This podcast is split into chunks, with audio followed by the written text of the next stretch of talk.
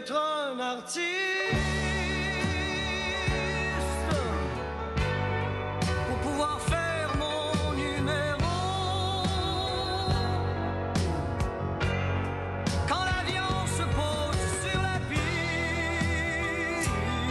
Culture Média aux couleurs de Starmania. Vous allez être frustrés parce qu'on va écouter beaucoup d'extraits de Starmania.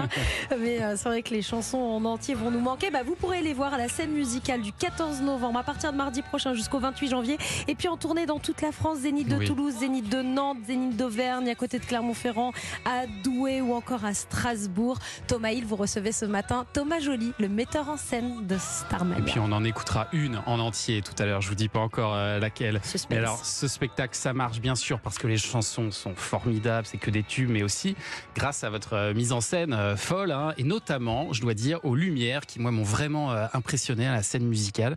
Et, et alors, j'ai vu que vous aviez absolument euh, voulu que ce soit le même spectacle lors de votre tournée, mais je vois pas comment c'est possible. Parce que l'installation en lumière de la scène musicale, c'est quelque chose d'unique. C'est effectivement un très gros dispositif, mais j'ai la chance d'avoir une très belle et très efficace équipe technique, très Ouais. impliquée, qui transporte le spectacle partout en France, et c'est exactement le même. Euh, mais ce dispositif, en fait, vous savez, un zénith, on vient de les citer, c'est juste une grande boîte vide, en réalité. Et quand j'ai compris ça, qu'on pouvait venir avec sa propre scène dans un zénith, j'ai dit, eh, peut-être on pourrait la truquer, cette scène. Peut-être on pourrait la inventer à une machine, euh, une machine avec toutes ces lumières. Pourquoi? Parce que, bah, Starmania. C'est quand même, on oublie ça d'ailleurs. Starmania est le nom d'une émission pour devenir star. Ouais. Un peu comme d'ailleurs Star Academy vient d'être relancé. euh, Luc Plamondon avait inventé la Starac euh, avant en tout fait, le monde. Exactement. Et, euh, et donc cette euh, Starmania qui occupe tous les personnages, en gros, c'est l'idée de- de- d'exister, d'être dans la lumière. Alors ou par la politique, ou par la chanson, ou par euh, euh, la télévision, etc., les médias, tout ça, le cinéma.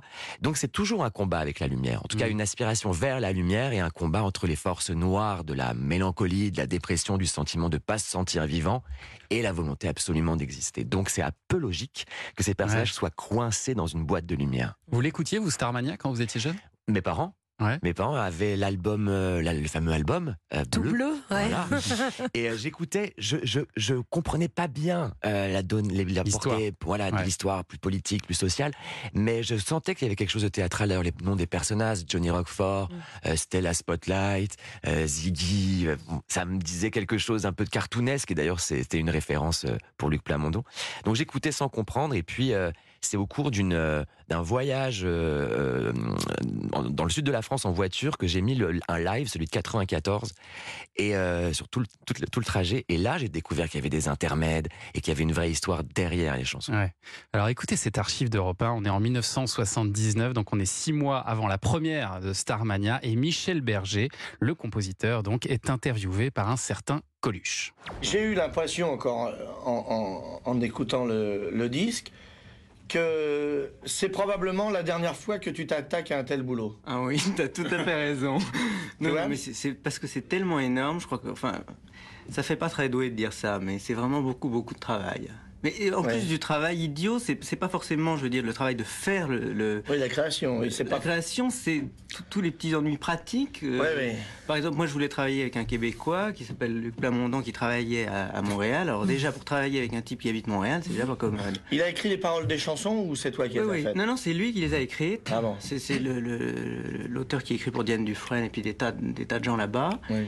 Et qui est un vrai auteur de spectacle. Parce que moi, je voulais faire d'abord une histoire, un spectacle, pas une suite de chansons du tout. On a sorti un disque avec des extraits. Mais il faut que les gens s'ennuient pas pendant deux heures.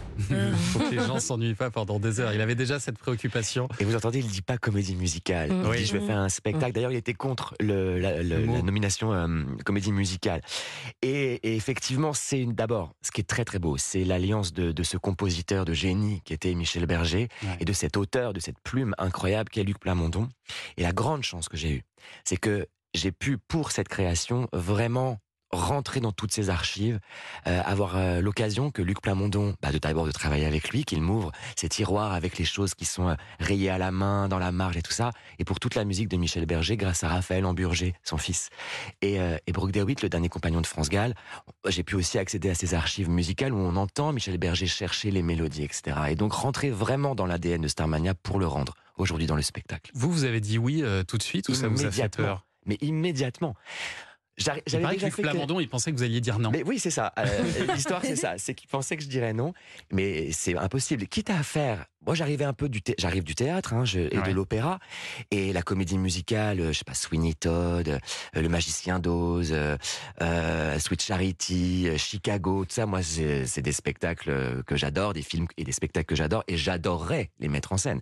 Donc, quitte à faire une comédie musicale, même si on n'a pas le droit de dire comédie musicale en français, rock. opéra rock, moi, je pense qu'il faut, enfin, autant faire la celle qui a un peu inventé le genre ici en France, qui a été la plus euh, la plus alternative, la plus hybride, la plus rock, la plus la plus folle. Oublions pas que c'est quand même Michel Berger et Lucas Mondon des des, des, trentenaires hein, qui font une espèce de truc qui n'existe pas.